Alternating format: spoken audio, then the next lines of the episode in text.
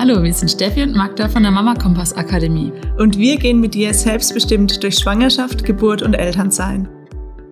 Hallöchen, ihr Lieben.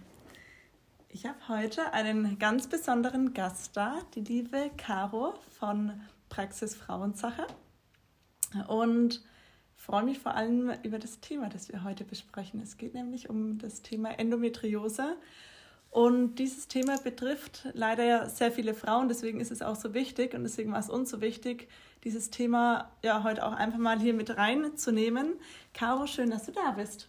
Ja, danke schön, dass ich da sein darf. genau, die Caro wohnt hier auch ums Eck und hat immer schon den Kursraum gesehen. So sind wir auch ins Gespräch gekommen. Ähm, vielleicht magst du dich gerade mal vorstellen, mhm. dass jeder so weiß, wer du bist. Ja, genau. Also ich bin die Caro, ich bin 32 Jahre alt. Ich wohne eben in Würzburg um die Ecke und ich bin Heilpraktikerin für ganzheitliche Frauengesundheit. Genau, und deswegen hat es gut gepasst, dass wir mit einer Runde spazieren gegangen sind. Und da habe ich gedacht, oh, ich hätte die liebe Caro hier einfach gern für euch ähm, weil eben Frauengesundheit ähm, so ein wichtiges Thema ist und was ja dann auch einfach so auf dem Weg zur Schwangerschaft, Geburt dann immer mehr auch in den Fokus vor allem auch rückt. Ähm, weil ja gerade das Thema Endometriose ja auch dazu führen kann, erstmal auch nicht schwanger werden zu können zum Beispiel. Und ähm, für die, die das haben, die werden sich damit höchstwahrscheinlich auch schon ganz gut auskennen. Da wird es dann heute auch einfach nochmal Infos und Tipps geben, was man vielleicht auch so alternativ machen kann zur ähm, Schulmedizin nebenher.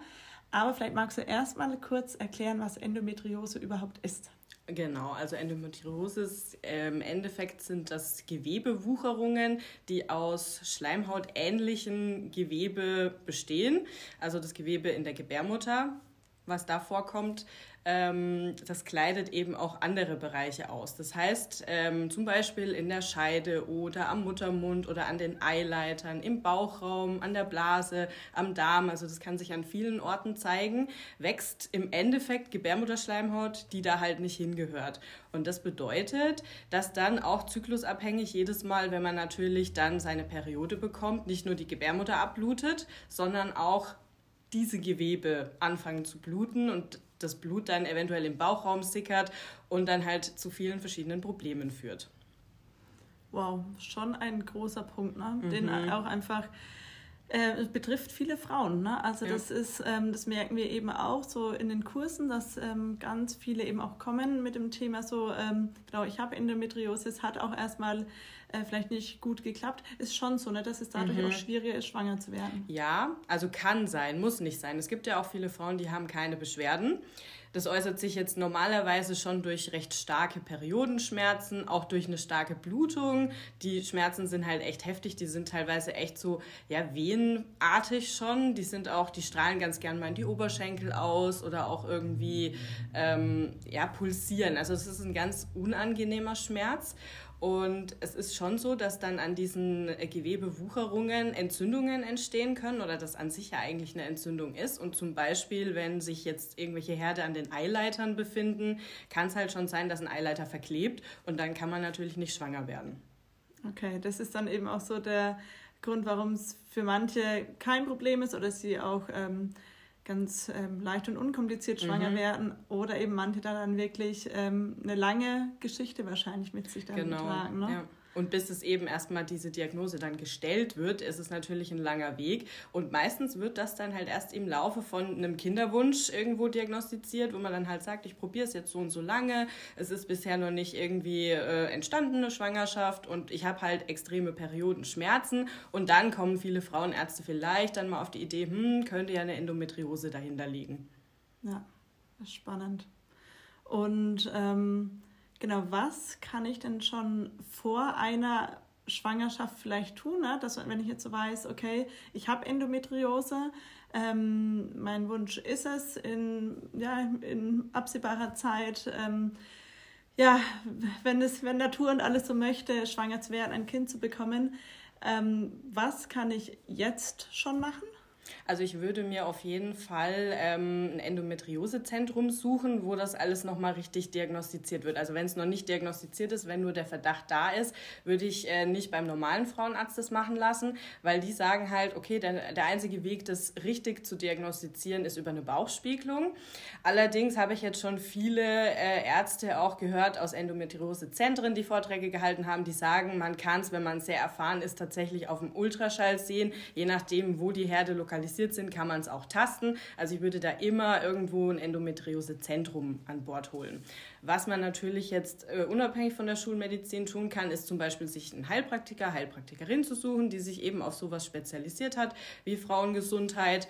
Und da gibt es natürlich... Ähm, ja, viele verschiedene Ansatzpunkte. Ich würde es jetzt einfach mal erklären, äh, wenn jetzt eine Patientin zu mir in die Praxis kommt, dann schaut man natürlich erstmal zum Beispiel, ähm, die Entzündungen im Körper irgendwie runterzufahren. Das heißt, man guckt zum Beispiel über die Ernährung. Was kann man denn da vielleicht verändern? Heißt dann, dass man einfach guckt, was fördert Entzündungen, wie zum Beispiel Fleisch, dass man halt guckt, dass man weniger Fleisch zu sich nimmt, wenig Milchprodukte, alles, was irgendwo Entzündungen fördert. Phytinsäure ist auch immer so ein Thema. Das ist halt viel in Getreide und Reis und ähm, Hülsenfrüchten zum Beispiel drin. Gluten ist ein Thema, was, äh, worauf viele Frauen auch reagieren. Das heißt jetzt aber nicht, dass es für jede das Nonplusultra sein muss, sondern das sind einfach so Sachen, die man einfach durchgeht und guckt, ob eventuell damit ein Thema besteht, um das dann eben ja einfach weniger Gluten zum Beispiel zu sich zu nehmen oder weniger Fleisch zu sich zu nehmen. Dann schaut man natürlich äh, die Hormone an. Wie schaut es da aus? Das Gleichgewicht zwischen Östrogen und Progesteron. Ganz viele Frauen mit Endometriose haben eine Östrogendominanz. Das heißt einfach, Östrogen ist im Verhältnis zum Progesteron viel, viel dominanter, was natürlich auch sehr unschöne Dinge mit sich ziehen kann. Dann schaut man da natürlich, dass man das Gleichgewicht ein bisschen ähm, wiederherstellt, kann man dann natürlich auch durch diverse Untersuchungen machen.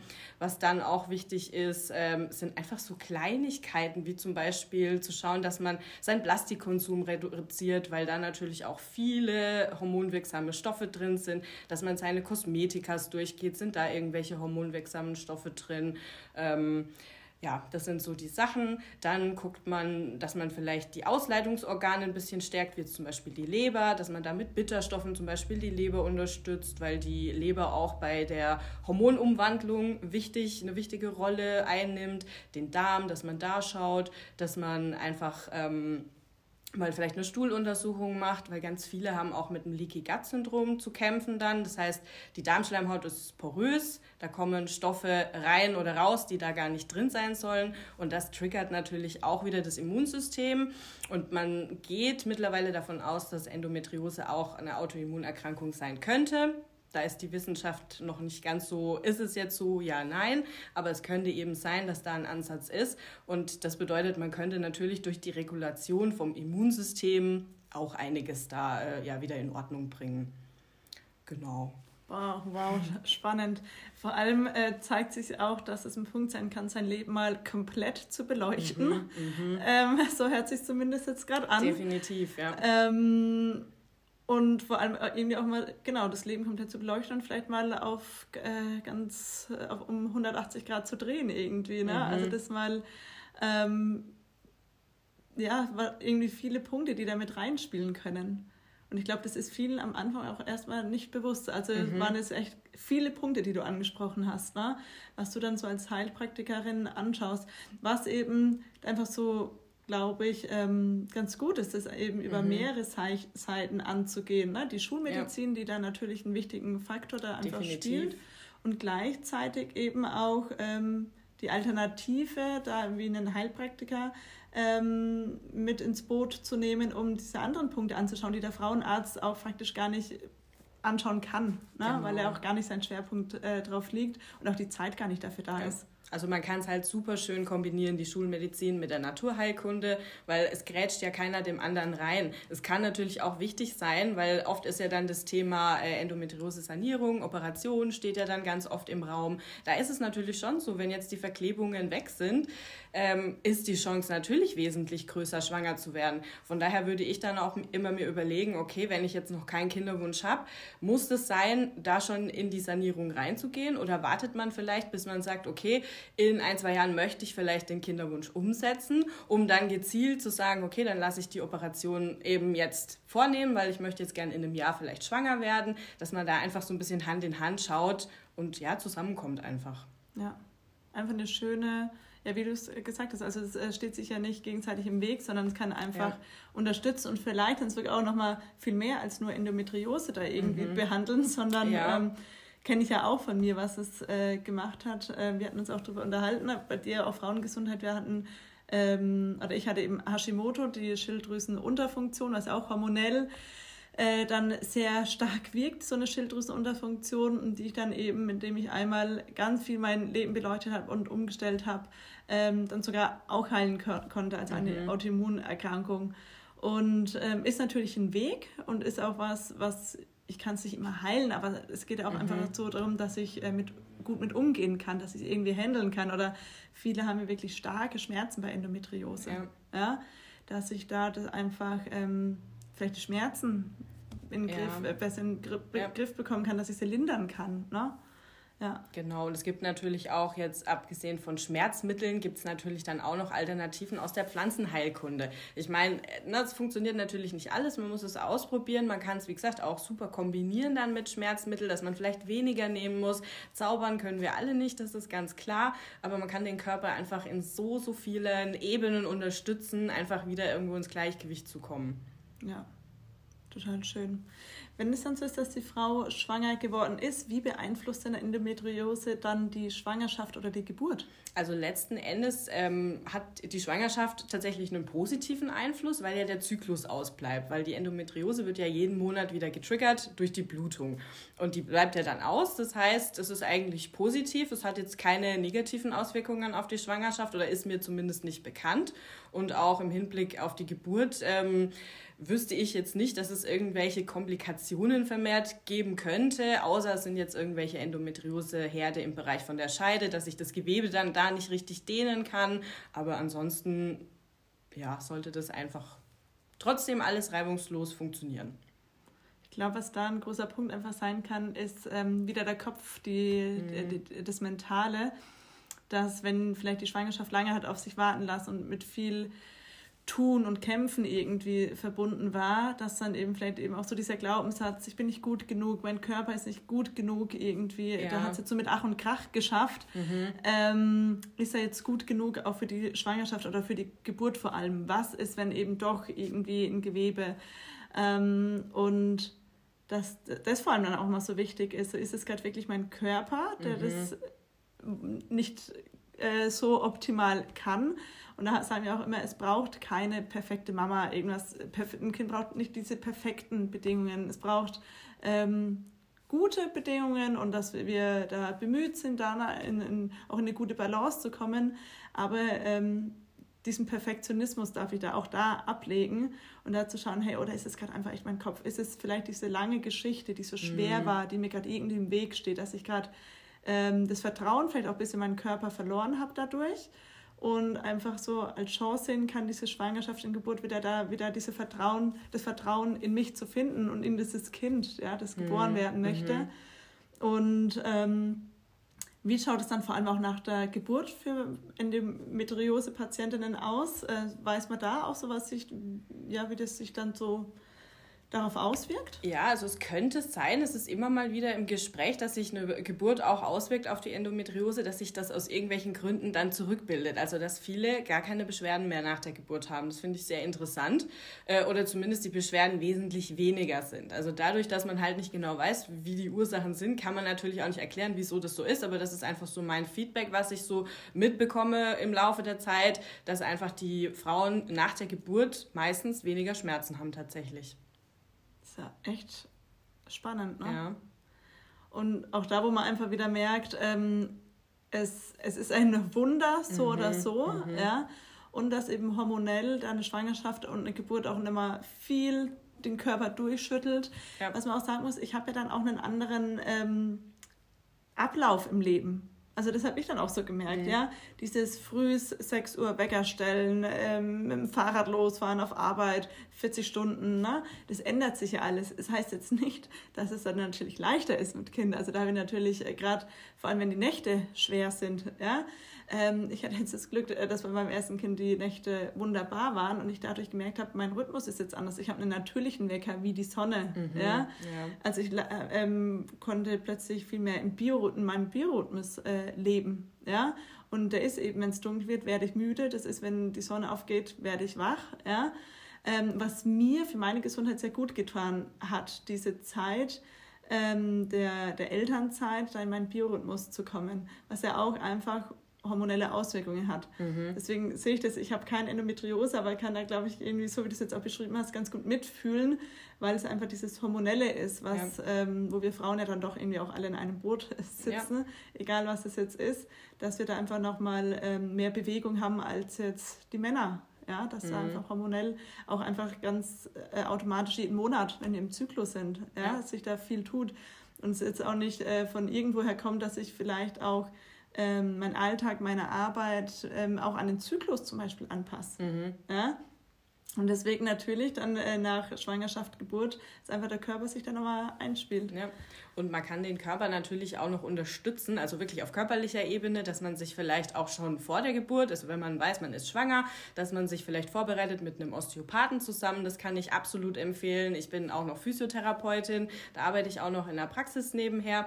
Und da sehe ich halt auch immer, wie viel man da bewirken kann, dass einfach, man hat ja als Endometriose-Patientin sowieso sehr, sehr viel Spannung im Körper, meistens durch diese Schmerzen. Das ist ja so eine Kaskade, die da entsteht, wo man sehr äh, oft in so einer negativen negativen Spirale festhängt und da wieder Vertrauen zum Körper, zum eigenen Körper zu finden und auch einfach jemand, der einem dabei hilft, diese Spannung wieder rauszunehmen, der einem an die Hand nimmt, Übungen zeigt, hey, wie kannst du das machen, wie kannst du mit der Atmung, man kann so, so viel machen, auch Spannung aus dem Körper wieder rauszunehmen. Und nicht nur auf körperlicher Ebene ist es wichtig, sondern halt auch auf psychischer Ebene. Also Endometriose hat ja auch immer irgendwo eine psychische Komponente oder jede Erkrankung hat letzten Endes irgendwo eine psychische Komponente und das ist mir halt in meiner Arbeit auch immer sehr, sehr wichtig, dass ich nicht nur auf dem körperlichen Bereich arbeite, sondern die Psyche eben auch mit einbeziehe. Und da ist halt Endometriose immer so ein bisschen, da darf man mal seine eigene Weiblichkeit hinterfragen, was man damit für ein Thema hat. Vielleicht ist es auch aus irgendwelchen Gründen negativ behaftet. Ganz oft auch schon aus der Vorgeneration, von der Mutter, von der Oma. Man nimmt ja super viel mit auch. Und auch da darf man sich natürlich Hilfe holen und dieses Thema mal angehen, weil das kann für manche auch der Gamechanger sein.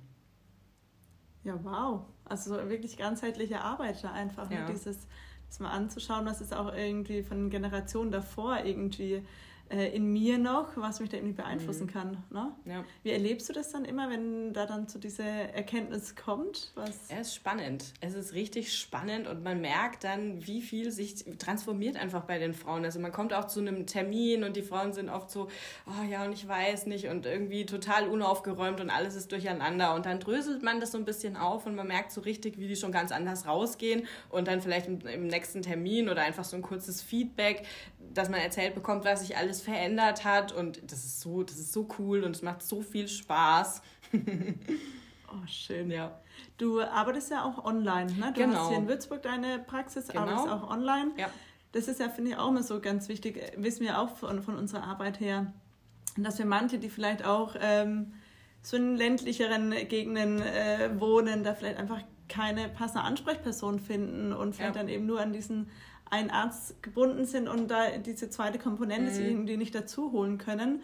Ähm, das wäre jetzt so möglich. Ne? Mhm. Ne? Wie äh, können die Frauen, wer sich da interessiert, ähm, genau mit dir in Verbindung kommen? Genau, also entweder über meinen Instagram-Account, also Praxis-Frauensache, oder mir gerne auf meiner Homepage schreiben. Da habe ich so ein Kontaktformular. Ähm, das ist äh, praxisfrauensache.de oder einfach eine E-Mail schreiben. Das findet man aber auch alles auf meiner Homepage oder auf meinem Instagram-Account. Genau. Ja. Und was würdest du Frauen so mitgeben, die da jetzt, ähm, genau, vielleicht jetzt auch die, ja, das erstmal so damit in Verbindung kommen oder vielleicht auch für die, die schon äh, lang damit ähm, sich beschäftigen, was sie so, vielleicht nochmal so zusammenfassen.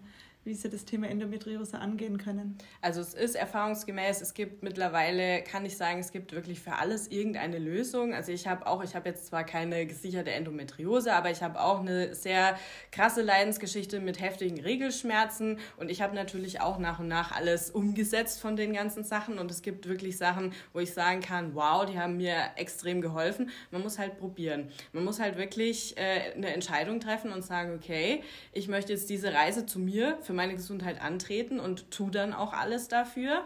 Und ähm, ja, man muss einfach dranbleiben, man muss am Ball bleiben. Man kann sich super viel selber auch ein bisschen einlesen. Mögen die Ärzte natürlich nicht so gerne, wenn man als Patient Erfahrung mitbringt, aber ich sag mal, mündige Patienten sind gute Patienten, weil denen kann man nicht einfach erzählen, hier machen Sie dies, machen Sie das und setzen sie das einfach um.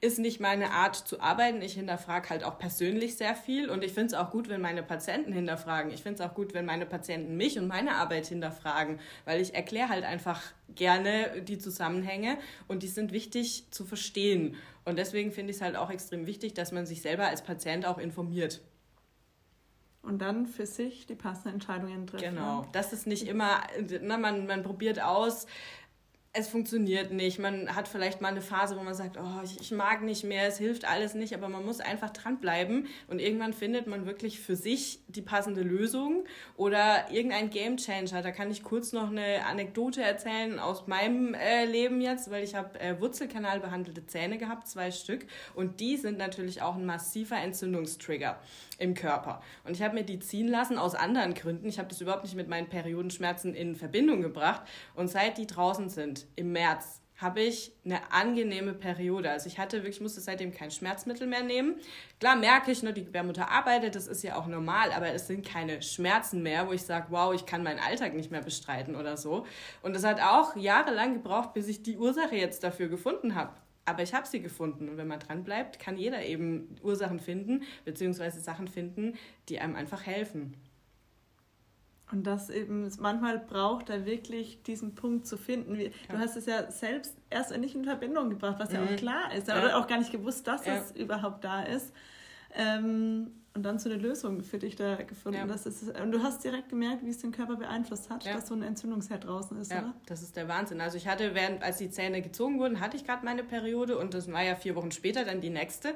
Und da war ich ja schon mit meinem Schmerzmittel bereit und habe mir gedacht, oh nein, jetzt geht's los. Und ich habe das auch total negativ schon verknüpft gehabt, weil ich einfach meinen Alltag nicht so normal bestreiten konnte, weil es mich echt beeinflusst hat. Und dann war ich so, oh, okay, ich habe dann zwar eine Tablette genommen, weil ich dachte, naja, jetzt geht's los. Und dann musste ich nichts mehr nachschieben. Und bei der nächsten Periode kam, dann habe ich, hab ich nicht mal gemerkt. Normalerweise hat sich das immer angekündigt, so, okay, Bauchschmerzen, jetzt kommt sie. Ich weiß zwar, wann sie kommt, weil ich natürlich meinen Zyklus tracke, ich mache NFP, aber ich dachte mir, huch, es geht los und ich habe nichts gemerkt. Das war Wahnsinn. Also, und da bin ich echt happy, dass das jetzt mittlerweile so ist. Du hast ja. gerade NFP ähm, genannt. Ich ja. kenne es. Magst du es auch nochmal kurz? Ja, NFP ist ja, also ich benutze es zum Verhüten. Man kann es aber natürlich auch nutzen, um schwanger zu werden. Das ist natürliche Familienplanung. Ganz wichtig, nach Sensiplan. Es gibt nämlich verschiedene NFP-Methoden und da äh, beobachtet man natürlich seinen Zyklus. Das heißt, man misst jeden Morgen seine Temperatur und trägt es dann in eine Zykluskurve ein. Es muss ein Basalthermometer sein. Das heißt, der misst auf zwei Nachkommastellen und ähm, man trägt es dann ein und hat dann eben seine Temperaturkurve und dann wertet man entweder seinen Zyklus, äh, seinen Cervixschleim aus oder man tastet den Muttermund und schaut, wie der steht, wie die Öffnung ist. Und anhand von diesen beiden Dingen kann man eben seine Fruchtbarkeit bestimmen. Das heißt, im, allerdings erst im Nachgang kann man dann sagen, okay, da war der Eisprung, meinetwegen an Zyklustag 16, dann muss man gewisse Parameter noch abwarten, wie die Temperatur steigt, um dann sicher sein zu können, okay, der Eisprung ist jetzt wirklich abgeschlossen dann könnte man zum Beispiel ohne weitere Verhütung einfach dann Sex haben oder man benutzt es halt, wenn man ein Kind haben möchte, wenn man schwanger werden möchte, dass man weiß, wann man in der fruchtbaren Zeit ist. Da ist der Zervixschleim halt anders als sonst. Also das merkt man dann definitiv. Und dann kann man natürlich in der Zeit dann auch gezielt einfach Sex haben. Genau, so kurz dazu. Das fand ich auch so ähm, spannend. Dadurch bin ich erstmal dazu gekommen, meinen Muttermund das erstmal selbst abzutasten. Ja.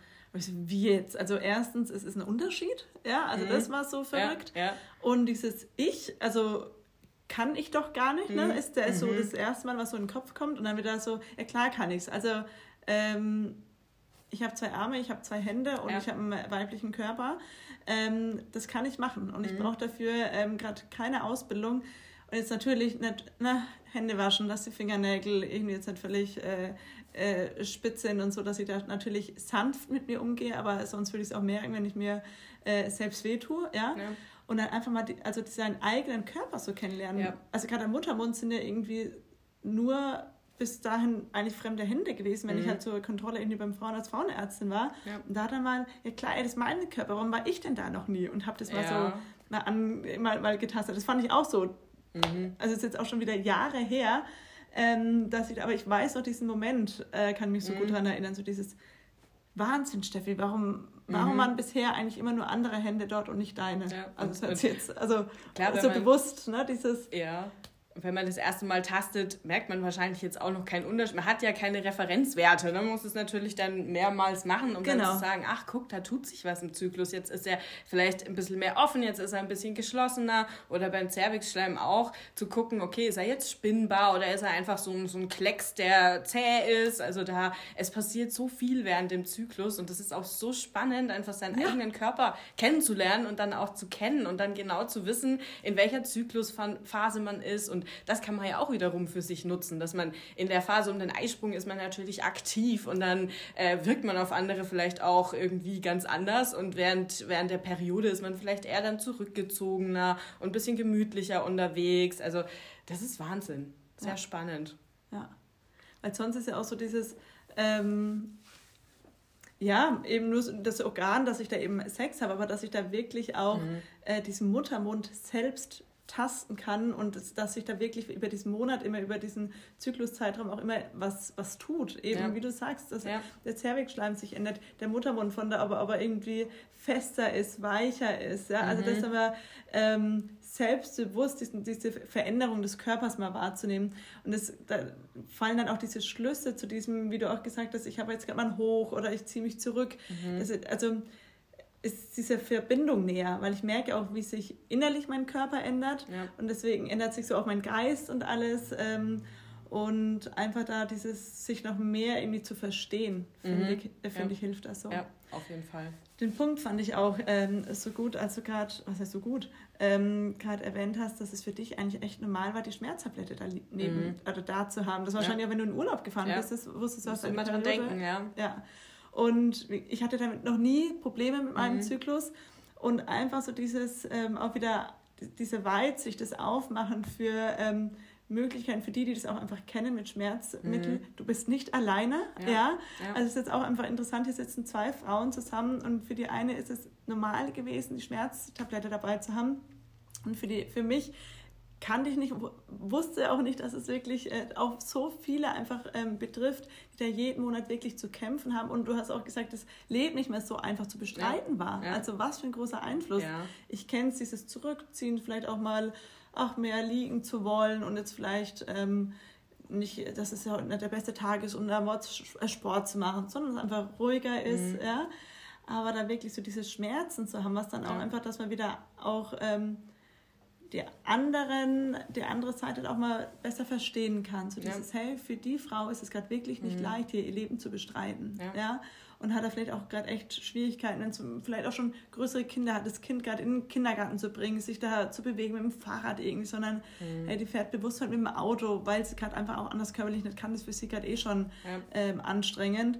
Also dann da auch einfach wieder ja, in die Akzeptanz zu kommen, dass da jeder einfach ähm, andere Themen im Leben hat und manche ja. man nicht selbst verstehen kann, weil man es selbst nicht erlebt hat und erst die, die es selbst erlebt haben, wie viele werden sich da jetzt angesprochen mhm. fühlen und sagen, hey, ich ja. kenn's. Ja, ja, und dazu muss man ja nicht mal unbedingt Endometriose wirklich haben oder die Diagnose gesichert haben durch eine Bauchspiegelung, weil es gibt noch genug andere Ursachen, wieso man eben Regelbeschwerden haben kann oder sagt, dass man eben jetzt nicht gesichert die Endometriose diagnostizieren lassen möchte mit der Bauchspiegelung, warum auch immer. Also muss jetzt nicht. Ich denke, das versteht man auch einfach, wenn man normal Regelschmerzen, also normal ist es nicht, dass man Regelschmerzen hat, aber wenn man einfach Regelschmerzen hat, muss nicht unbedingt eine Endometriose dahinter stecken, um das auch verstehen zu können.